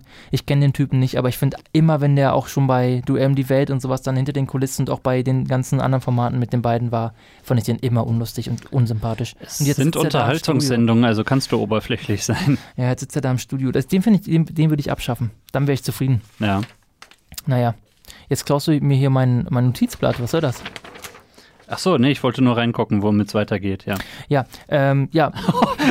Okay. Meine Ungeduld. Nee, nein, nein, ist, red äh, nur weiter. Nein, Red nur ist weiter. okay, das war schon alles. Ähm, ich kann Über dazu auch gar nicht mehr sagen. Also Ja. jetzt aktuell hat Klaas so ein bisschen ähm, Aufsehen dadurch erregt oder ein bisschen ähm, PR gut hinbekommen, indem er so ein paar gute virale Clips gemacht hat. Einmal mit Ja. Toni Kroos, den hat er abgeholt, ist dann Adidas Laden gegangen, hat Trikots geklaut und sowas halt. ähm, mit Palina Roginski diese ähm, Instagram-Aktion, ich weiß nicht, ob du das mitbekommen Ja. Auch gute Sache. Ähm, ich denke, über sowas muss es laufen, dass das so ein bisschen äh, wieder so die Stärken, weil das sind deren Stärken, diese Einspieler. Ja, ja. Äh, ähm, und ähm, sich häufiger vielleicht auch nochmal Joko mit dazu holen, das kann nicht schaden. Die beiden funktionieren gut miteinander. Und dann kann das was längerfristig auch werden. Ich finde das immer ganz lustig, gerade bei den beiden. Also ich weiß, äh, Klaas moderiert das hier dann eben mal alleine in diesem Fall, aber eben gerade Joko und Klaas, die sind immer so drin in diesem Stadium von, sie sind etabliert, aber eigentlich auch nicht. Ja. Also jeder kennt sie, aber niemand kennt sie. Ja. Und ähm, was bei denen aber eben zumindest auf jeden Fall gegeben ist, ist immer dieser angesprochene Watercooler-Effekt. Also, dass wirklich die Leute sich am nächsten Tag über die Aktionen unterhalten, die sie am Start haben.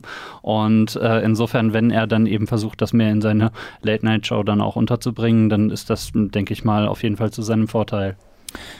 Das Gute kommt immer zum Schluss und das würde ich jetzt auch machen. Äh, Mhm. und zwar, dass wir jetzt einmal nochmal zurückblicken auf eine Zeit, in der Late Night noch ein bisschen anders in Deutschland funktioniert hat. Und dann Oh. können wir nämlich auch nochmal überlegen, wieso es heut- heutzutage vielleicht nicht mehr so gut klappt. Ja. Ähm, kurzer Rückblick auf die Geschichte der deutschen Late Night. Ähm, Schmiteinander wird eigentlich so als das allererste Late Night-Format identifiziert. Habe ich jetzt auch gelesen in der Vorbereitung ähm, und ich habe es damals so ein bisschen eben auch geguckt. Also ich meine, das, das war bei mir echt noch im Kindesalter, ähm, Ausnahme und so weiter, aber es war für mich nicht ungefähr ne, unbedingt das, was jetzt wirklich äh, Late Night ausmacht. Nee, ähm, das liegt daran, dass das ganze Studio und das ganze Setting schon ein bisschen anders war, aber rein auf Papier sind die Elemente schon sehr ähnlich. Ähm, ich habe mir nochmal eine Folge angeguckt äh, und zwar ähm, Schmidt macht am Anfang ähm, Stand-up, geschrieben von, Fisch, äh, von Fischer, sag ich schon, von Feuerstein. Genau, Ähm, Herbert Feuerstein ist da auch sein Sidekick in der ja. Sendung. Ja. Und ähm, war gut. Also äh, Feuerstein schreibt gut, der Mhm. ist ein guter, lustiger Typ. Äh, und viel Publikumsinteraktion, ähm, viele Gast Gastinterviews, die so Ja. im Publikum verteilt sind, aber eben häufig noch sehr klamaukig. Und auch ein bisschen immer an der Sache vorbei. Das wird es ja nicht mehr geben, aber das kann man schon so definieren als ein bisschen Late Night. Und es lief eben abends. Mhm. Lief von 1990 bis 94 im WDR und im letzten Jahr dann auch nochmal ein Jahr, also auch nochmal 94 dann im ersten, dann wurde es abgesetzt oder war vorbei. Ich weiß gar nicht, ob die schlechte Quoten hatten oder ob die von selbst aufgehört haben. Ich vermute mal, weil Schmidt dann auch gewechselt ist. Ähm, ja, ja, ich glaube, da, das lag an dem Wechsel. Dann gab es Gottschalk Late Night von 92 bis 95 auf RTL Ja. und das war, hieß auch später übrigens Gottschalk täglich. Das wusste ich gar nicht mehr. Äh, also ich habe es auch ich nicht auch nicht, gesehen. nee. Also ich habe es nicht gesehen damals, aber das war mir selbst in der Nachbetrachtung ein vollkommen neuer Fakt. Ich weiß noch, wie es gestartet ist und äh, sich da ganz Medien Deutschland da ähm, also vollkommen verrückt gemacht hat, dass Late Night jetzt also offiziell in Deutschland äh, angekommen ist ähm, und Gottschalk das eben auch entsprechend groß angekündigt hat. Von Schmiteinander war da übrigens auch nicht die Rede. Also insofern, das äh, galt so, glaube ich, damals als der offizielle Start von, von Late Night. Ja. Ähm, weil, ne, also Thomas Gottschalk, der ja zu der Zeit auch schon in den USA gelebt hat und so weiter. Also äh, irgendwie äh, war da jetzt so ein bisschen die Hoffnung, glaube ich, damit verbunden, dass er die amerikanische Fernsehkultur so ein bisschen noch mehr nach Deutschland bringt. Hatte durchschnittlich 2 Millionen Zuschauer, war dann aber 95 dann irgendwann ähm, nicht mehr ausreichend, die Quoten, die er geholt hat. Wurde dann abgelöst von der RTL Nachtshow, moderiert von Thomas Koschwitz. Glatze, Brille, ja, das lief noch ein Jahr und dann war auch schon Schluss. Es ist so äh, unheimlich, weil äh, als ich mich jetzt in Vorbereitung auf die Sendung äh, dann da eben auch eingelesen habe, ist es mir wie Schuppen von den Augen gefallen. Ach ja, die Sendung gab es ja auch noch. Ja. Dann gab es noch so ein paar andere Ausflüge zwischendurch, bevor ich jetzt gleich zum eigentlichen Highlight komme. Ähm, Uncle Late Night 2004 hat nur ein Jahr gehalten, Gut, 68 das Folgen. Spät. Ähm, auch das übrigens ein, ein Diskussionspunkt, ähm, den man aufgreifen könnte, ne? weil auch im Jahr 2004 noch darüber diskutiert wurde, können Frauen Late Night? Und die Antwort ist nein. Äh, dann kommen wir. Boah, okay. Dann kommen wir zur, äh, dann gab es noch die Nils Ruf Show. Ist mir auch wieder, das gab es tatsächlich von 2006 bis 2008 auf Sat 1. Ich habe die auch gesehen Ja, und ja. das war richtiger sexistischer Dreckscheiß. Ja. Nils Ruf ist ja sowieso. Ähm, so wie das jetzt gerade ja, eben Nils, aussieht. Nils Ruf wäre ja gern super edgy und lustig deswegen, aber der ist so schlecht. Hm. Das ist so ein Arschloch. Unfassbar.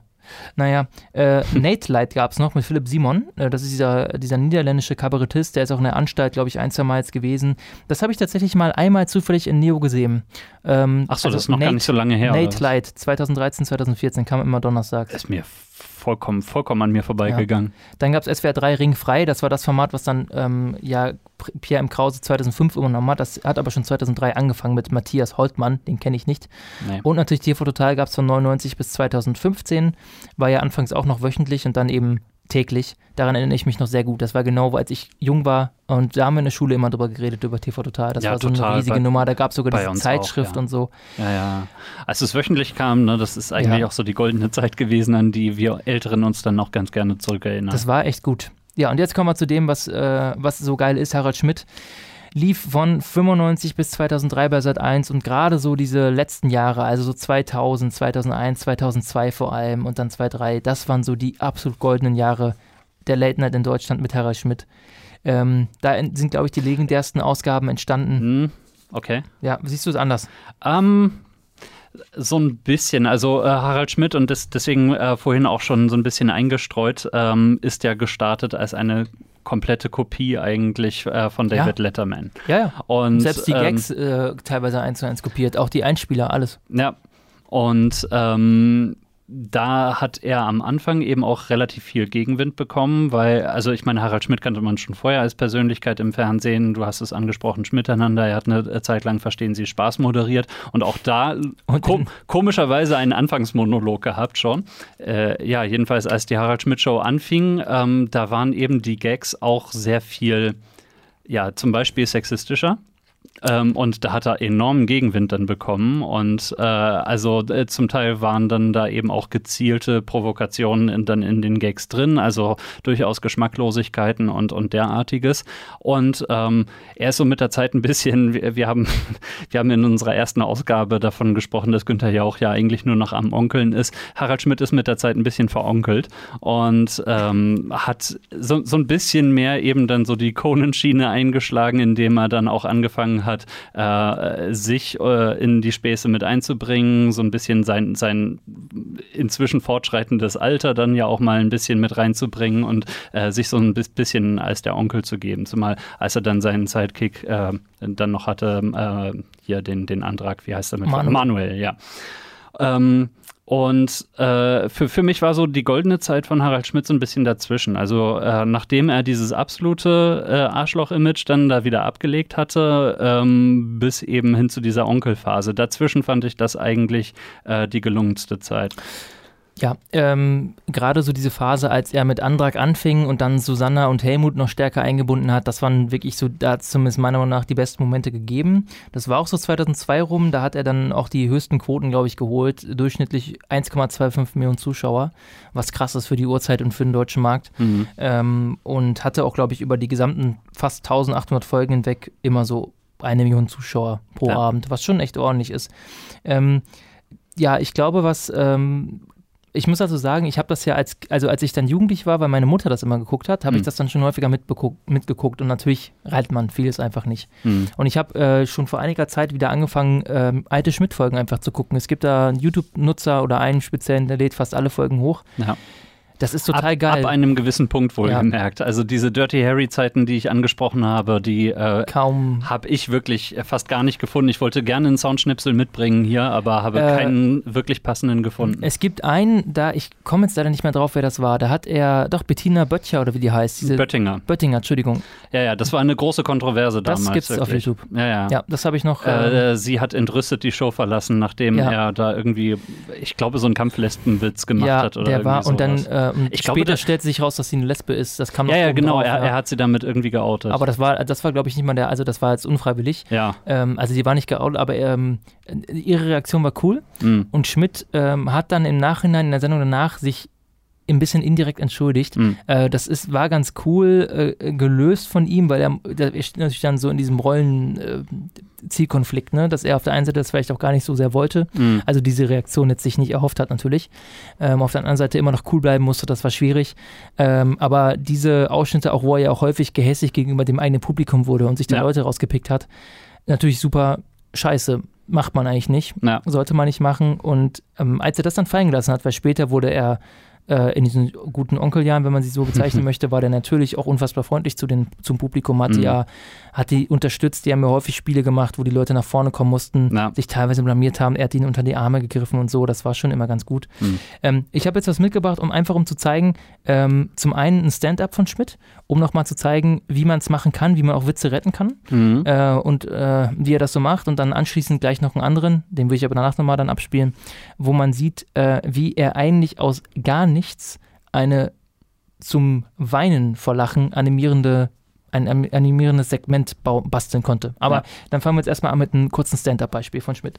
Unser Bundeskanzler Gerhard Maria Schröder hat eine mitreißende Rede gestern gehalten und heute hat der neue Superminister Klaus Wolfgang Clement eine noch mitreißende Rede gehalten. Und eines ist klar, wer jetzt noch Deutschland mies macht, ist selber schuld. Es geht aufwärts mit Deutschland. Lass sich nicht irritieren. Und der Kanzler hat gesagt, jeder, in seiner Rede hat er gesagt, jeder soll sich fragen, was kann ich für Deutschland tun? Und ich habe überlegt, und meine Antwort ist, nichts. Ich habe nachgedacht. Den ganzen Tag. Ja, ich finde, das ist ein geiles Beispiel dafür. Also der ist nicht, der ist vielleicht nicht mehr so stark, der Ja. Witz, aber weil er das macht, Ähm, und auch in der Art, jetzt kann man die Mimik nicht, nicht Das hören. nicht, aber man, man Aber- kriegt das Timing zum Beispiel mit. Ja. Und äh, das muss ich eben sagen, das hat ihn ganz stark ausgemacht, dass er wirklich dieses Timing drauf hatte. Er ist gelernter Theaterschauspieler Ja. und er kann Schauspielern, er kann mit der Stimme arbeiten, er kann mit seiner Gestik arbeiten, ähm, all diese Moves auch mit der Brille richten Mhm. und das ist alles so inszeniert und gut inszeniert, das ist unfassbar. Ähm, ja, ich glaube, dass, er, dass, in- dass ihm da wirklich eine gute Mischung gelungen ist und ich kann es jedem empfehlen, sich diese alten Folgen anzugucken. Zum einen lernt man nochmal viel Zeithistorisches kennen. äh, was ist damals passiert in der Politik? Wie wurde das aufgenommen? Das ist spannend und zum anderen ist es immer noch lustig. Na. Naja. Okay, ich dachte, du wolltest da was zu was sagen, aber es sah nicht so aus. Äh, nee, ich äh, habe gerade in meiner Nostalgie gekramt, aber äh, es hat sich irgendwie nichts ergeben. Ja, und jetzt bringe ich ein Beispiel, also das andere Beispiel mit. Ähm, der Kontext ist folgender. Damals, ich weiß es nicht, wann war es, 2002, 2003, ähm, wurde bekannt, dass Gerhard Schröder sich in Hannover ein Haus kauft. Oder bauen möchte, nee, kaufen möchte. Moment, das, das, war doch, das war doch der Wolf, der das gemacht hat.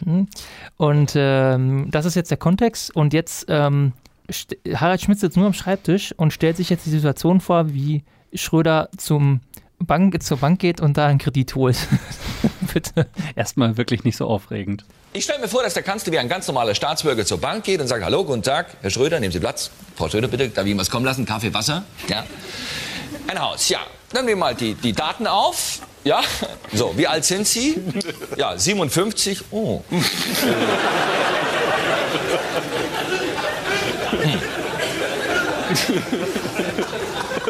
Mhm. Äh, vom Beruf Anwalt. Herr Schröder ist Anwalt vom Beruf, aber momentan, wie wir alle wissen, Bundeskanzler. Wie lange läuft denn da Ihr Vertrag, Herr Schröder?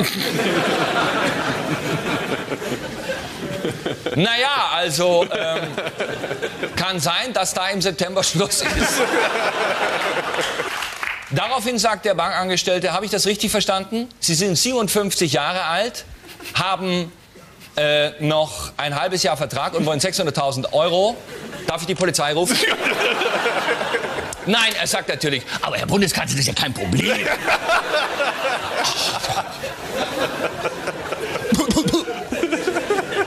Verstehen Sie, wenn es nach mir ginge, ja. Aber äh, ich brauche natürlich Sicherheiten. Ja, Sicherheit. Was kann das sein? Ein Erbe von Tante Hillu oder äh, ein Schlauchboot?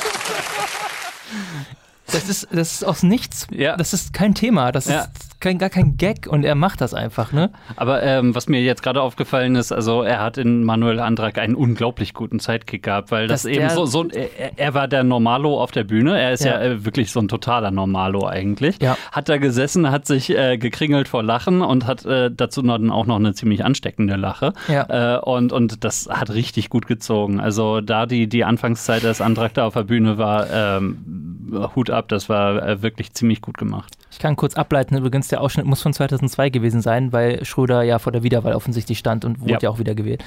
Ähm, danach fährt er übrigens fort, das Segment ist noch viel länger und äh, hat dann halt einen Flipchart hinter sich stehen und listet dann wirklich auf, wie kann man das finanzieren, woher kriegt er die Kohle, wie macht er das dann? Ja. Wirklich auch noch so ein bisschen finanzpolitisch, äh, also das ist so gut gewesen, da merkt man auch, dass Schmidt sich natürlich auch auskennt äh, mit sowas. Ähm, funktioniert einfach. Er Mhm. ist einfach in dem Sinne ein Genie gewesen, muss man so sagen. Oder wenn mit Playmobil anfängt, da Sachen nachzustellen. klar. oder seine So, die, die, die Odyssee mit Playmobil, ja. oh Gott, oder die, äh, die Zugszenen. Also immer auch wenn er so, er ist ja sehr, er ist einfach Comedy, es gibt ja dieses Observational Comedy, also das ist ja eigentlich so eine der Standard-Stand-up-Routinen, dass man den Alltag anderer Menschen beobachtet oder Ja. seinen eigenen und den dann wiedergibt in seiner ganzen Und den Leuten auf die Schnauze Genau, guckt. oder so, absurden Normalität sozusagen. Mhm. Und Schmidt hat das so drauf gehabt. Ähm, Essen im Zug, ich kann es nur äh, empfehlen, wo er Andrak spielt den alten Ehemann und Schmidt setzt sich hin, spielt die alte Ehefrau. Ja. Die sitzen einfach nur am Tisch und tun so, als ob sie in den Zug eingestiegen sind. Und Schmidt ist dann in dieser Rolle drin, holt dann die Tüte hoch. Willst du was trinken? Tee mitgebracht. Pass auf, ist noch heiß. Hier, nimm, nimm, nimm das Tuch. Leg das mal hin. Ich muss doch nachher waschen. Ne? Und so, er zieht das halt so durch. Jeder Satz, also jeder Satz sitzt da. Ne? Das ist Ja. so unglaublich gut. Und du kannst davon ausgehen, es ist nicht geprobt oder so. Ja, Ne? ja. Der auch diese, diese ja, Nummer mit äh, gut, ich Schröder meine, die, die besten Gags wirken äh, ja äh, so, dass sie, äh, ne, als, als wären sie nicht geschrieben gewesen. Ja, also ich kann mir vorstellen, bei so einer Schröder-Nummer, die waren ja äh, nicht vom Montag bis Freitag, waren die sogar oder vom Montag bis Donnerstag? Ich glaube, äh, ich glaube von Montag bis Freitag, aber zwischendrin war einer äh, dann nicht. Oder so, ja. ja, ja. Und ähm, ich gehe davon aus, bei dieser Schröder-Nummer haben sie, haben, hat Schmidt wahrscheinlich gesagt, ja komm, äh, Segment ist halt, ich erkläre, wie Schröder das macht so. Ich weiß nicht, ob das wirklich dann so komplett Mhm. durchgetaktet wurde vorab. Also ich kann mir vorstellen, dass das auch halbwegs spontan gemacht ist. Ja. Ne? Aber man kann es im Nachhinein natürlich nicht, nicht wissen. Ähm, aber es ist auf jeden Fall hohe Kunst in meinen Augen. Aber also da du Schmidt jetzt gerade so als das strahlende Beispiel am, am deutschen Late-Night-Himmel ähm, darstellst, also äh, ja, wie gesagt, für mich ist es eine Zeit lang durchaus so gewesen. Ähm, aber also zum Beispiel, als er dann nach seiner Kreativpause, weswegen dann übrigens Anke Engelke überhaupt nur sozusagen eingesprungen war und übernommen hat, äh, nachdem er dann äh, nach Deutschland zurückgekehrt war und äh, im ersten dann seine äh, Show wieder genauso ähm, fortgesetzt hat, wie er sie in, in Sat 1 eigentlich hinterlassen hatte. Muss ich sagen, hat es für mich einfach ähm, sich ziemlich schnell totgelaufen und ich hatte nicht unbedingt den Eindruck, als hätte er wirklich noch große Lust darauf gehabt. Diese Kreativpause, die er da eingelegt hat, ähm, so hat er das nämlich formuliert, äh, die hat sich eben, glaube ich, auch sehr daraus ergeben, dass er einfach da nicht mehr groß was ähm, ja, leisten wollte in, in der Ja. Hinsicht. Ich meine, jetzt verdingt er sich als Traumschiff-Kapitän. Ja, gut, äh, auch da, Ähm. davon und, und bei Spiegel Online sieht man ihn auch onkeln. Ja. Aber also ähm, ne, äh, ARD und dann, dann gab es ja dann noch wiederum einen Neuaufguss, dann äh, wiederum auf Sky. Erst auf Sat 1 Erst nochmal. auf Sat 1 sogar, genau, und äh, das äh, war aber sehr kurzlebig dann. Ja, und, und dann, dann bei Sky. äh, und dann bei Sky. Und äh, eben das zeigt dann auch, also das, was äh, man auch immer ganz gerne über Profifußballer sagt, äh, manche wissen nicht, wann Schluss ist. Ja, ich denke, er hat auch nochmal gerne die Kohle mitgenommen. Selbstverständlich. Ne? Ich meine, seine Firma war ja Bonito. Ja. Die lief, glaube ich, dann, ist die mittlerweile, gibt es die noch? Ich glaube, die gibt es sogar noch. Aber ähm, das ist natürlich dann alles ein bisschen den Bach runtergegangen. So ähnlich wie Brainpool. Mhm. Ist jetzt, gibt es ja auch noch, aber hatte ja eine starke Krise, nachdem Raab ausgestiegen ist. Ja, aber ich meine, das leitet ja vielleicht schon ganz gut darin über, dass wir noch ein bisschen darüber diskutieren können für den Rest der Zeit. Ja. Ähm, ne, funktioniert Late Night überhaupt in Deutschland und wenn nein, warum nicht? Ja, vor allem die tägliche Late Night. Also es gibt so ein paar Argumente, ähm, die ich mir auch noch mal rausgesucht habe oder Erklärungsversuche. Da gibt es jetzt verschiedenes. Ich kann dir das ja einfach mal in den Kopf werfen. Mhm. Ähm, zum einen so das grundlegende Argument, dass bei den Amerikanern das Nachtleben einfach aktiver ist. Also dass die grundsätzlich länger auf sind. Die Deutschen gehen einfach zu früh ins Bett. Und deswegen hat man in Deutschland weniger Potenzial für Einschaltquoten. Und dass natürlich auch der gesamte deutsche Markt viel kleiner ist. Das heißt, in den USA sind ein Prozent halt immer noch vielleicht ein paar Millionen Leute, während das in Deutschland halt so wenig sind, dass es sich von äh, den Produktionskosten und den Werbeeinnahmen her nicht lohnt. Ähm, dann das, ähm, das andere Argument, dass es in Deutschland diese Kultur sich nicht entwickelt hat und dass diejenigen, die dann vielleicht trotzdem noch wach wären, einfach was anderes machen. Gerade die jungen Leute, die sind dann vielleicht noch wach, weil sie zocken. ja gut, Ähm, ne, meinetwegen, also- aber also ich meine, ähm, du hast es jetzt angesprochen, gut, äh, lassen wir miteinander mal raus, aber wenn wir Gottschalk als Beispiel nehmen, das war jetzt wann, 94 oder sowas, das heißt, äh, dieses, äh, diese, dieses Genre hat in Deutschland jetzt 25 Jahre Zeit gehabt, eben irgendwie zu erblühen. Ja klar, ne? aber es war halt immer, bis auf Schmidt ähm, und äh, Raab waren es ja so kurzlebige äh, Geschichten. Ähm, dann gibt es noch äh, das Argument, keiner hat das Niveau. Ähm, es gibt keinen, der sich im Moment dahinstellen könnte und täglich äh, das souverän rüberbringen könnte und der eben all das kann, was Late Night ausmacht. Der kann rausgehen zu den Leuten, der kann interagieren, der kann lustige Einspieler machen, der Mhm. kann am Schreibtisch sitzen, mit Gästen reden, der kann Mhm. Stand-up machen, der kann vielleicht sogar Musik machen. Ne? Gibt es in meinen Augen kaum einen. Vom Potenzial her würde ich sogar Böhmermann und Klaaster so vielleicht auf einer Wellenlinie sehen, vom Mhm. Potenzial her. Mhm. Aber ich denke, beide müssten noch ein bisschen mehr sich drauf schaffen. Gerade so im Umgang mit Gästen und gerade im Das kann man trainieren. Ja klar, man muss es halt häufig machen. Ne? Ja. Ähm, Mehr, halt mehr als wöchentlich. ja, das schon. Ähm, dann gibt es noch äh, den Punkt, dass äh, Late Night in Deutschland deswegen auch Probleme hat, weil wir hier keine guten Promis haben. Entschuldigung, das ist äh, der eine große Punkt, den ich mir hier aufgeschrieben habe. Es Ja. fehlt komplett die Star Power. Du hast dann eben natürlich trotzdem Leute, die dann irgendwas promoten wollen, aber dann ist das ein Fernsehfilm, der äh, nächsten Donnerstag auf Sat 1 läuft oder irgendwie sowas. Und das, das ist dann. Ralf Müller, High Alarm auf Mallorca. Genau, also äh, abgesehen davon, selbst wenn wir hier irgendwie wirklich etwas größere Prominente haben, als wir haben, dann heißt es noch lange nicht, dass es gute Talkshow-Gäste sind, beziehungsweise eben auch entsprechende Segmente werden in den US-Talk, äh, hier Late-Night-Shows, äh, dann eben zum Teil eben auch vorgeskriptet und, und äh, so etwas.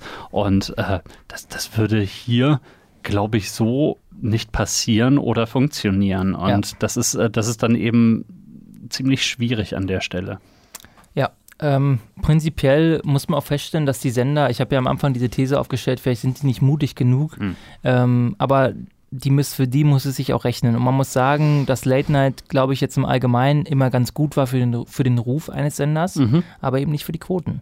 Und ähm, von daher, klar, kann ich jetzt auch keinen Vorwurf machen, dass man dem nicht hinterherrennt und versucht, das jetzt noch täglich zu machen, außer vielleicht den öffentlich-rechtlichen, wo man das Potenzial, das Finanzielle vielleicht auch einfach hätte. Das müsste man einfach mal machen und versuchen und gucken, was bei rumkommt. Also ich würde es nur gerne mal wieder sehen, um ganz ehrlich zu sein. Einfach aus, aus künstlerischer Sicht wäre es ganz schön, ja. Ja. Äh, wenn schon vielleicht nicht als aus kommerzieller, aber eben diese, diese Geschichte, die Sender haben nicht unbedingt den Mut, das äh, durchzuziehen. Das ist äh, das, was ähm, übrig geblieben ist äh, da, äh, damals aus diesem Versuch mit Anke Engelke. Dass äh, sehr viele Leute hinterher gesagt haben, ach, eigentlich so schlecht war es nicht, aber Sat 1 hat ihr einfach nicht genug äh, Zeit gegeben. Mhm. Und ähm, das ist, ähm, denke ich mal, ein, ein großes Argument. Aber also, um, um jetzt eben aus diesen, die du vorgetragen hast, äh, das Größte rauszusuchen, ich sehe hier einfach wirklich die fehlende Star Power in, in Deutschland. Und, und der Studiogast oder die Studiogäste, da- das ist eben ein sehr zentraler äh, äh, Bestandteil eben solcher Late-Night-Shows. Also zumindest ein Quotenfaktor. Äh, Ja. man muss sagen, bei Schmidt zum Beispiel war das ja nicht so der absolut zentrale Bestandteil. Der hatte das ja meistens Ja. am Ende, die Gäste, und häufig, äh, also auch nicht immer nur so Werbegäste. ja. Ne? Oder auch mal jemand aus der Theaterlandschaft. Und so. Also das war wirklich nochmal ein bisschen was anderes. Ähm, Mhm. Ja, ähm, gut, was vielleicht noch hinzukommt, ähm, nochmal so der, auch der Blick auf die USA oder in die USA, dass dort Late Night oder dem politischen Late Night oder auch sowas wie der Daily Show oder Late Week Tonight, Mhm. ähm, der Ruf La nachhängt. last Week äh, Tonight. sorry, Last Week Tonight.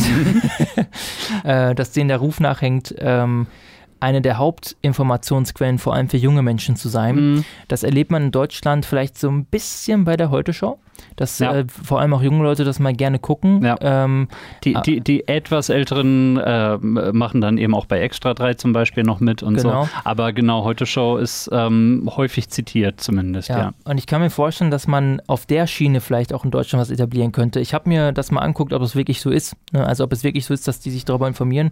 Ich habe eine Studie gefunden, von, die konnte ich jetzt aber nicht lesen, muss man irgendwie kaufen, von 2004 oder 2006, weil damals gab es auch schon die These. Also einmal die Mhm. These, dass äh, junge Leute sich ausschließlich aus Late Night vielleicht informieren. Und Mhm. die andere These, dass die Zielgruppe von Late Night so ein ganz gleicher Block ist. Ja. Und die Studie, da stand zumindest das Ergebnis, kam zu dem Schluss, ähm, dass es nicht so ist, dass Mhm. äh, Late-Night-Nachrichten ersetzt für junge Menschen, sondern dass junge Menschen das zusätzlich zu Nachrichten einfach nur gerne gucken, im Gegensatz zu alten Menschen. Ja. Äh, und auf der anderen Seite, dass vor allem die Zielgruppen von Late Night wirklich ganz divers aufgesplittet sind. Und ich glaube, das ist auch etwas, was den aktuellen Late Night-Markt ein bisschen unterscheidet von dem ursprünglichen. Mhm. So als Johnny Carson 30 Jahre lang das gemacht hat, war das was für alle Amerikaner irgendwie. ja. Und jetzt muss man ganz klar sagen, Colbert, äh, Kimmel Mhm. und ähm, Conan vielleicht noch mit Abstrichen sind jetzt Sachen, die sich wahrscheinlich so Hardcore-Republikaner einfach gar nicht mehr geben. Natürlich nicht. Ähm, geht nicht. Und Fällen ist dann vielleicht noch so der Spaßkasper, der alle irgendwie abholen Mhm, kann. mhm.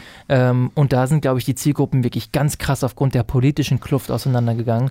Und ähm, Das da ist aber vielleicht sehr echt, gut sein, echt ja. Potenzial in Deutschland für eine Show, die Meinung hat, also die auch eine bestimmte Linie vertritt. Das Mhm. haben ja eigentlich auch alle. Also Ja. sowohl Klaas als auch Böhmermann, da weiß man, wo die stehen. Aber vielleicht ist das die Chance, eine meinungsstarke Sendung machen, ähm, dann durchaus auch sich selber trauen, zum ähm, politischen Sprachrohr zu werden.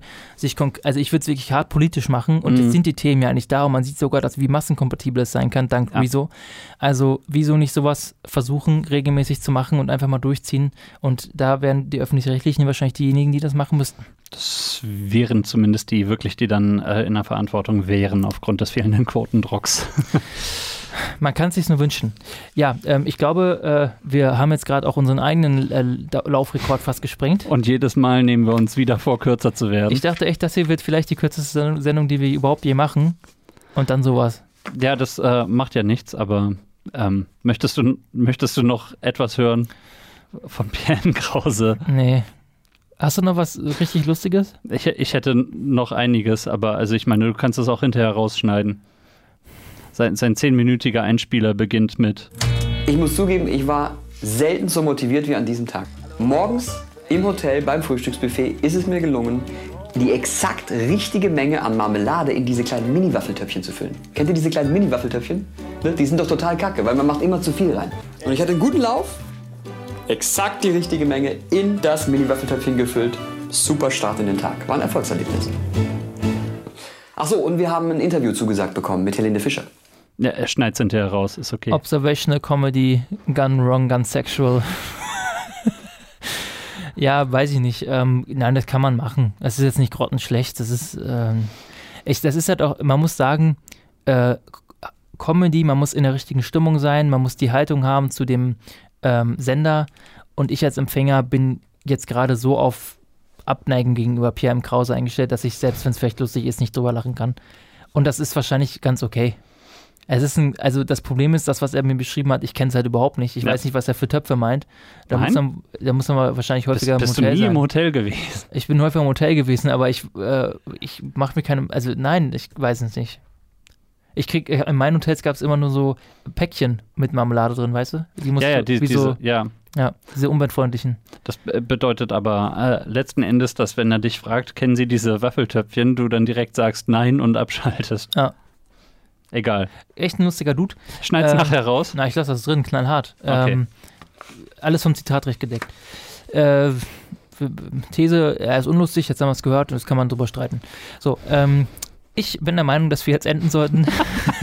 Sendezeit ist Ich weiß auch nicht, das war jetzt nicht besonders geschmeidig ja, hier. es, ist, es ist so warm auch hier und wir, wir müssen Und auch mehr Personality einfach in die Show bringen. Jetzt hast du die F-Taste nicht dabei, ne? Ich habe deine F-Taste nicht dabei. Tut ne? mir leid. Ja, äh, was machen wir nächstes Mal, Jakob?